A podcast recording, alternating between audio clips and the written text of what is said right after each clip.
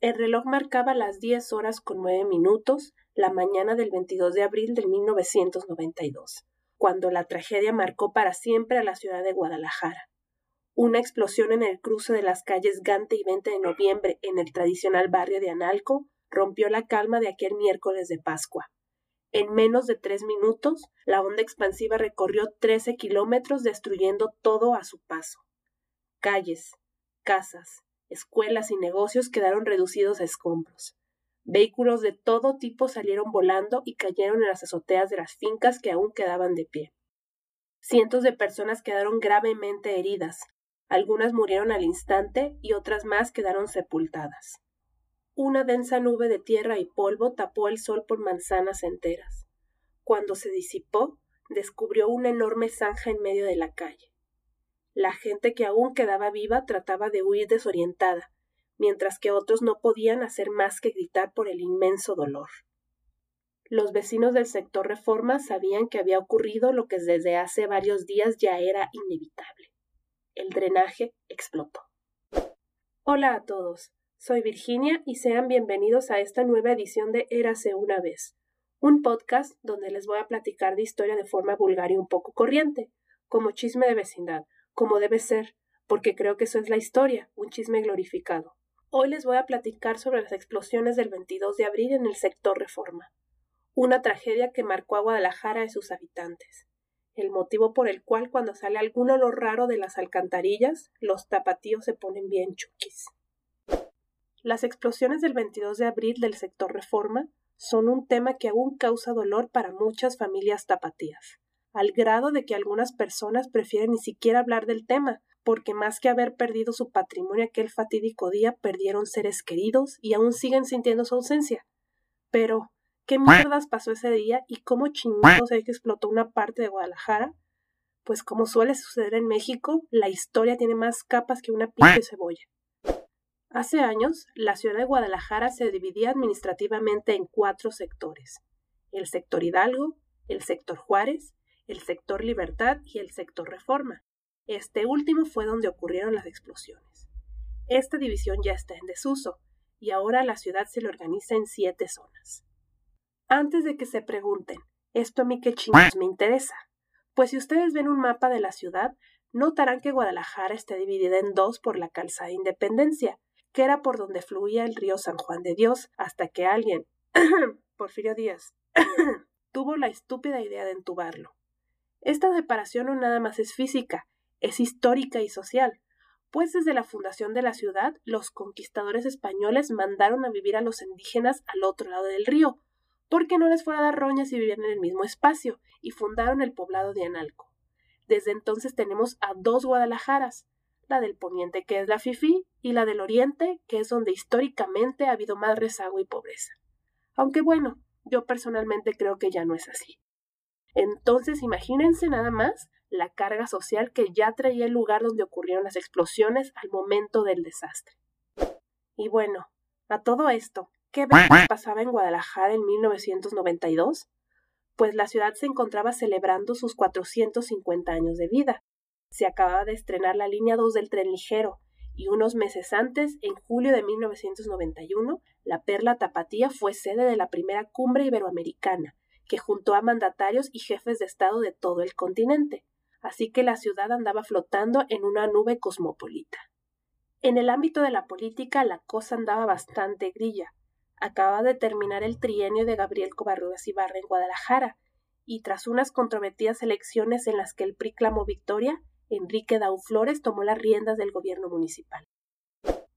En fin, las explosiones del 22 de abril no fueron algo que sucedió de repente, o no, era algo que se venía a venir desde hace años y que dio muchas señales de alarma pero que nunca se resolvió adecuadamente. En 1981, en el mismo sector Reforma, ocurrió una explosión similar, pero de magnitud y consecuencias menores y sin pérdidas humanas. El entonces secretario de Desarrollo Urbano Enrique Dau Flores, ordenó hacer un estudio sobre las causas del siniestro y con miras a prevenir que se volviera a presentar una situación similar. Se determinó que había fugas de combustible de Pemex y de otras empresas que iban a dar al drenaje. El 25 de marzo de 1985 explotaron 800 metros de la calle Sierra Morena, cerca de la fuente olímpica, por acumulación de gases en el subsuelo. En octubre de 1991 se reportó el estallido de tapas de alcantarilla en la colonia Valle del Álamo, causadas también por la acumulación de gases.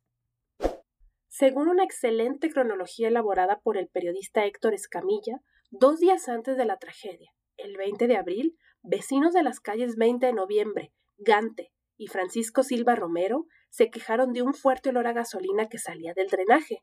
Refirieron que este olor había aparecido desde hace 10 días, pero que se había intensificado durante la madrugada. Algunos además reportaron que estos aromas salían de sus fregaderos y lavabos causándoles molestias en las vías respiratorias. Ese día a las nueve de la noche botaron las tapas de las alcantarillas y testigos aseguraron que de ellas emanaron columnas de gases. En la colonia Quinta Velarde, santo Dios, pero qué perro asco, una descomunal cantidad de ratas y cucarachas salieron del drenaje. Eran tantas que tapizaron algunas calles. Voy a tener pesadillas con esto. Literal, si ves huir a las ratas, es señal de que ya valió ver todo. Un día antes, el 21 de abril, Bomberos, personal del ayuntamiento y del gobierno del estado instalaron vigilancia permanente en calles del sector Reforma desde las 3 de la mañana. A las 9.30, el entonces director de bomberos, el mayor Trinidad López Rivas, a quien apreciamos mucho en este podcast, se trasladó al cruce de las calles Gante y 20 de noviembre con 12 elementos de tropa. En ese punto ya estaba trabajando personal de Pemex y del Sistema Intermunicipal de Agua Potable y Alcantarillado CIAPA. Por primera vez se informó que la situación ya era muy delicada, pues millones de litros de combustible se estaban fugando al drenaje y se dispersaron a través del colector que pasa por aquella zona. Pese a ello, se decidió no evacuar el área. Trabajadores de CIAPA y de Pemex estuvieron cuatro horas vaciando pipas de agua en el drenaje para limpiarlo, pues ese era el protocolo, mientras tomaban muestras para analizar la sustancia que se encontraba en los desagües. En ese momento no se sabía cuál era el origen de la fuga de combustible. A las 8.30 de la noche, las autoridades se retiraron del lugar luego de terminar estos trabajos y dejaron en el sitio solo a dos policías y a cuatro bomberos vigilando las alcantarillas que quedaron destapadas. Una hora después el olor se intensificó nuevamente y la alarma creció, por lo que se informó de la situación al presidente municipal de Guadalajara, aunque encontré un libro publicado por el ITESO que decía que estaba enterado de la situación desde 24 horas antes de la tragedia, pero el párrafo donde dicen eso no cita ninguna fuente, así que pues no sé qué tan confiable sea esa información. Saquen sus propias conclusiones sobre este dato en específico. En fin, a las 11.30 de la noche sobre la avenida Lázaro Cárdenas, cerca de la planta de Pemex que estaba en la Nogalera, se reportó una nueva fuga de combustible que controlaron arrojando más agua al drenaje pero para ese entonces el desastre ya era inminente. 22 de abril de 1992, día de las explosiones. A las tres y media de la madrugada, la tapa de una alcantarilla salió volando sobre la calle Río Bravo, a menos de un kilómetro de donde estaba de guardia un grupo de bomberos desde el día anterior. Este hecho provocó alarma y fue atendido por al menos once elementos de protección civil. A las ocho de la mañana, el olor a combustible en la zona era ya casi insoportable, y el miedo ya se sentía entre los vecinos, al grado de que varios de ellos dejaron sus casas y se fueron a refugiarse con conocidos y familiares a otras partes de la ciudad. 9.30 horas. Un grupo de bomberos mantenía vigilancia en la zona, y siguiendo el protocolo, destapaban las alcantarillas para impedir la acumulación de gases. A las diez, unos cuantos minutos antes de la tragedia, una parte de los elementos se retiraron, y tres de ellos permanecían en el punto para continuar la vigilancia junto a los policías. Exactamente a las diez de la mañana con nueve minutos, inició la primera explosión en el cruce de las calles Gante y 20 de noviembre, y continúa siguiendo el trazo del colector. Hacia el oeste se va por la calle 20 de noviembre hasta la calzada Independencia, y por el este se fue por la colonia Quinta Velarde, por la colonia Atlas y llegó a la Nogalera. La calle Violeta, paralela a Gante, también voló en pedazos. El estallido fue tan fuerte que tan solo tres minutos recorrió trece kilómetros acabando con todo a su paso. Casas, comercios y escuelas fueron reducidos a escombros.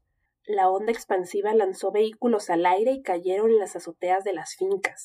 Decenas de personas murieron al instante. Otras más quedaron gravemente heridas y algunas fueron sepultadas.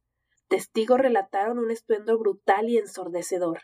Algunos mencionan que hubo varias llamaradas.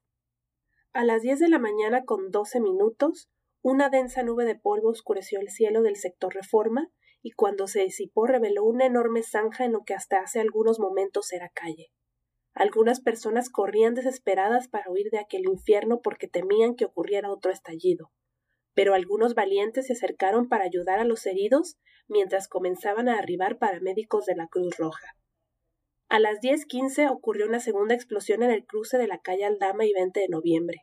En total, a lo largo del día ocurrieron trece estallidos. El último se registró a las cuatro de la tarde. A las once treinta inició el desalojo de personas en zonas aledañas a la explosión, como en el barrio de Mexicalcingo y las colonias Valle del Álamo, La Nogalera, Zona Industrial, Ferrocarril y Morelos. La ciudad era un caos, y el temor se apoderó de Guadalajara. Según me platicaron varios amigos y familiares, se creía que toda la ciudad iba a explotar. Mi madre recuerda que las autoridades hasta aconsejaron a los habitantes cerrar todas las llaves del gas de sus casas, y cuenta que las calles estaban vacías, no había ni un alma en ellas, más que policías y bomberos. Cientos de personas trabajaban para rescatar a las víctimas, pero la amenaza constante de más explosiones no permitían que las labores de rescate transcurrieran con fluidez. Ante la magnitud de la tragedia, el ejército aplicó el plan de N3, los damnificados fueron alojados temporalmente en albergues habilitados en templos, gimnasios, auditorios y escuelas. Eran tantos los heridos que los hospitales de la ciudad no se daban abasto, y la cantidad de muertos superó la capacidad de la morgue, por lo que el auditorio del Consejo Estatal para el Fomento Deportivo, el CODE, tuvo que ser habilitado para este fin. Según cifras oficiales, el saldo de las explosiones fueron 1.800 heridos, 212 muertos y 69 desaparecidos resultaron afectadas 1.142 viviendas, 450 comercios, 100 centros escolares y 600 vehículos. A las 2 de la tarde, el gobernador Guillermo Cosío Vidaurri, que en paz descanse, visitó la zona afectada y prometió ayuda a los damnificados. A las 4, el presidente Carlos Salinas de Gortari arribó a Guadalajara y en una de sus primeras declaraciones dijo que se efectuaría una profunda investigación para encontrar a los culpables y aseguró que la PGR daría un informe en 72 horas. Y entonces se hizo justicia. Aclararon qué pasó. Los culpables fueron arrestados y sentenciados a prisión. Se indemnizó a las víctimas y todos fueron felices para siempre. Estoy siendo sarcástica. La realidad es que la cadena de desgracias apenas comenzaba. Para empezar, ¿por qué veces explotó el drenaje? Aquí se pone interesante el guateque, y hay varias versiones de lo que sucedió. En un principio se responsabilizó a la aceitera la central de derramar combustible en el subsuelo, pero no fue así, amigos. El gran culpable, bueno, uno de tantos, que lleva 29 años haciéndose pendejo sin asumir su responsabilidad, dando unas maromas de antología, fue nuestro afable y ponachón tío Pemex. Pues miren, la versión oficial es que una tubería de agua potable provocó corrosión en el poliducto Salamanca-Guadalajara, y que a través de un hoyito de 8 milímetros de diámetro se filtró gasolina al drenaje de la ciudad por varias semanas, donde sus emanaciones se mezclaron con gas hexano, metano y otros residuos industriales, se concentraron y terminaron por explotar. Esto fue determinado por un peritaje que realizó la entonces Procuraduría General de la República. Aquí chico a mi madre, porque con el paso de los años se han cambiado varios detalles de la versión oficial, pues el informe original señalaba que se tenía conocimiento de la fuga desde hace varias semanas y que desde la mañana del 21 de abril se tenía conocimiento de la alta explosividad del sitio. Pero como es México y la cosa casi siempre es más complicada de lo que parece, pues hay varias discrepancias con esa explicación, que han sido narradas por los diferentes actores de la tragedia en varias entrevistas y en notas periodísticas desde el día de las explosiones. Para empezar, el mero 22 de abril, el diario local Siglo XXI publicó los resultados de un análisis que había hecho Pemex, donde se informó que había 100% de explosividad y que había 200.000 litros de combustible en el drenaje. Pero, tanto el mayor Trinidad López Rivas como el presidente municipal Enrique Dau Flores aseguraron que Pemex nunca les hizo llegar los resultados de estos análisis. De hecho, el mayor siempre ha sostenido esto e incluso en una rueda de prensa en 2017 reiteró que Pemex engañó a todos ese día al no informar sobre la gravedad del problema. La entonces paraestatal fue señalada como culpable desde el primer momento por los mismos damnificados y por un grupo de diputados federales del PRI, quienes inclusive acusaron a la empresa pública de querer ocultar información. Versiones periodísticas señalan que ocho días antes de la explosión, técnicos de Pemex empezaron a notar una descompresión en el fluido de gasolina en el poliducto sur de la refinería de Salamanca, Guanajuato, que pasa por Guadalajara, lo cual para cualquiera con sentido común era una señal de que había una fuga importante, pero nunca se resolvió. Y aquí va la otra cosa. ¿Por qué mierda se acumuló la gasolina en una parte de la ciudad si en teoría se debió regar por todo el drenaje? Pues esto es algo en lo que las múltiples versiones coinciden. Resulta que, cuando se construyó la línea 2 del tren ligero en Guadalajara, que va subterránea por Avenida Juárez, se tuvo que modificar el colector que pasa por Calzada Independencia, y se puso una especie de sifón que hizo que se acumulara el combustible. Y ahora responderemos otra gran duda que estoy segura pensaron todos cuando escucharon la cronología. ¿Por qué Vegas no se evacuó a la gente? La explicación de eso está complicada, muy complicada. Por un lado tenemos a Pemex que nunca le dijo nada a nadie de la fuga y tampoco de la gravedad del asunto, y por el otro tenemos al gobierno local que no supo cómo reaccionar ante el fuerte, fuertísimo hedor a gasolina que salía de las alcantarillas. En resumidas cuentas, hubo un mal actuar por parte de las autoridades así en general. Hoy es el día de decir obviedades, al parecer. Tras las explosiones se desató una fuerte crisis política en el Estado y en Guadalajara, no solo por el cuestionable actuar de las autoridades antes de la tragedia, sino después, cuando la cosa se puso peor. Similar a como ocurrió en la Ciudad de México tras el sismo de 1985, las autoridades no supieron cómo responder al desastre y en un principio la ciudadanía tuvo que organizarse por su parte, pues había bastantes fisuras entre los gobiernos estatal y municipal. Este desorden percibido y el cuestionable actuar de la autoridad provocó un gran descontento entre los tapatíos y hubo varias manifestaciones, siendo las más prominentes una que fue en el barrio de Analco y otras que ocurrieron a las afueras del Palacio Municipal y del Palacio de Gobierno. En estas exigían justicia, castigo a los culpables y la renuncia del gobernador Cosío Vidaurri, quien cuando visitó la zona siniestrada el mismo 22 de abril, hizo una declaración bastante desafortunada que no vamos a repetir aquí, pero que pueden googlear si quieren. Pero esta causó bastante indignación. Además, previo a la visita del presidente Carlos Salinas de Gortari, se hizo acarreo de gente para recibirlo.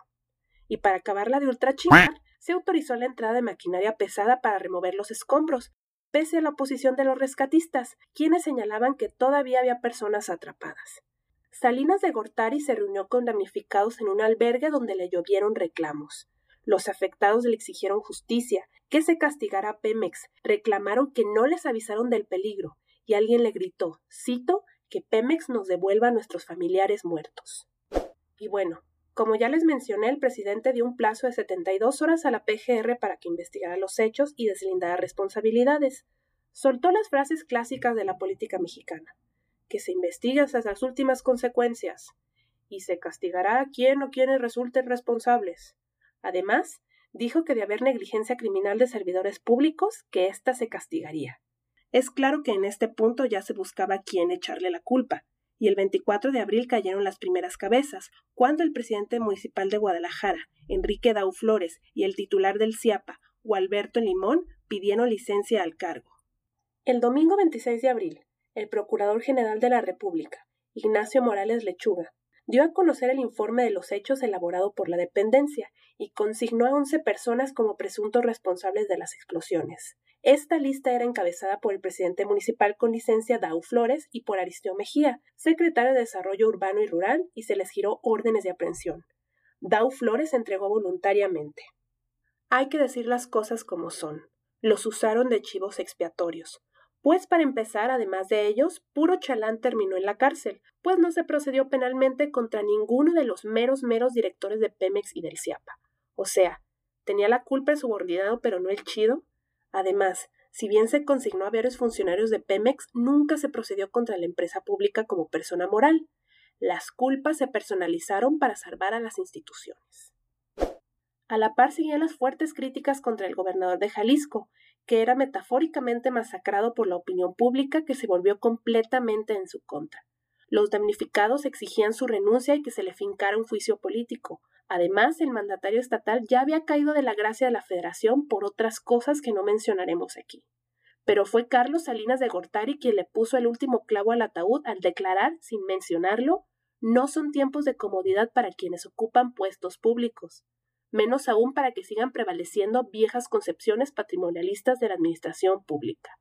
Es así que el primero de mayo de 1992, Guillermo Cosío Vidaurri pidió licencia a su cargo y se autoexilió a España quedó como gobernador interino Carlos Rivera Cebes, y en Guadalajara pues fue más complicado, porque con la salida del presidente municipal renunciaron también los regidores del PRI y del PAN y se desintegró el cabildo.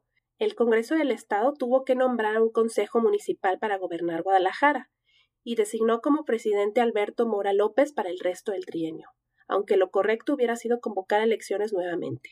Si quieren conocer más a detalles del mame político administrativo, que yo encuentro particularmente interesante, les dejo un enlace en la descripción para que se enteren de todo el chisme. Los primeros pagos para los damnificados llegaron el 19 de mayo, pero no para todos. Mientras tanto, Pemex anunció que su planta La Nogalera sería llevada a otra parte, luego de que se identificó como el sitio donde se originó la tragedia. Este espacio se convirtió en la sede estatal de protección civil. Eventualmente, se conformaría el Fideicomiso de Apoyo de Seguridad Social para los damnificados, que hasta la fecha sigue funcionando, y se hace cargo de varios de los gastos de los afectados que quedaron con secuelas de por vida. A la fecha siguen las discrepancias sobre lo sucedido. En 2016, un reportaje de Elizabeth Rivera publicado en el diario NTR Guadalajara reveló que hay 24 defunciones adicionales a la lista oficial de fallecidos, para dar un total de 225 personas muertas. Pemex sigue sin asumir su responsabilidad o siquiera pedir disculpas pese a las reiteradas peticiones de varios gobernadores de Jalisco. Inclusive, el Centro Nacional de Prevención de Desastres, CENAPRED, en una efeméride publicada en 2020 para recordar el 28 aniversario de las explosiones, omite mencionar el nombre de Pemex y que se tenía conocimiento de la fuga desde varios días antes de la tragedia. Los responsables señalados fueron eventualmente liberados y exonerados en 1994 cuando un juez de distrito sobreseyó la causa penal. En 1997, el gobierno mexicano fue demandado ante la Corte Iberoamericana de los Derechos Humanos, pero se declaró inadmisible porque la petición excedió el plazo de seis meses desde la sentencia final de la jurisdicción interna. Durante la presentación de un libro en 2018 que recoge testimonios de la tragedia, Enrique Dau Flores aseguró que el exgobernador Guillermo Cosío Vidaurri se sometió al presidente de la República y que le faltó atrevimiento para enfrentarse al gobierno federal. Además reiteró que lo usaron de chivo expiatorio y sostuvo su inocencia. Dau Flores falleció el 5 de octubre del 2020. En el mismo evento, el ex procurador Ignacio Morales Lechuga aseguró que no hubo responsabilidad criminal en las explosiones y afirmó que todo se trató de una desafortunada negligencia de los encargados de Pemex al no estar vigilantes de la protección catódica del ducto. El 22 de abril es una tragedia que quedó sin culpables y que a la fecha sigue impune. Y este es el final del episodio. Muchas gracias por verlo, por escucharlo, donde quiera que estén. Espero que les haya gustado y que el tema se les haya hecho interesante. La verdad me hubiera gustado incluirle más cosas, pero había quedado muy largo. Agradezco muchísimo a mi amigo Héctor Escamilla por su apoyo en la realización del guion. Si les gustó este video o este episodio, denle me gusta y compártanlo en sus redes. Dejen sus comentarios, sus mentadas de madre y demás en la parte de abajo, si están en YouTube, porque si están en Spotify, pues no sé, Búsquenme en Twitter. Si tienen curiosidad, en la descripción pueden encontrar todas mis fuentes. Si quieren ver más contenido, suscríbanse y denle clic a la campana para recibir notificaciones en YouTube o seguir en Spotify. Muchas gracias a todos. Adiós.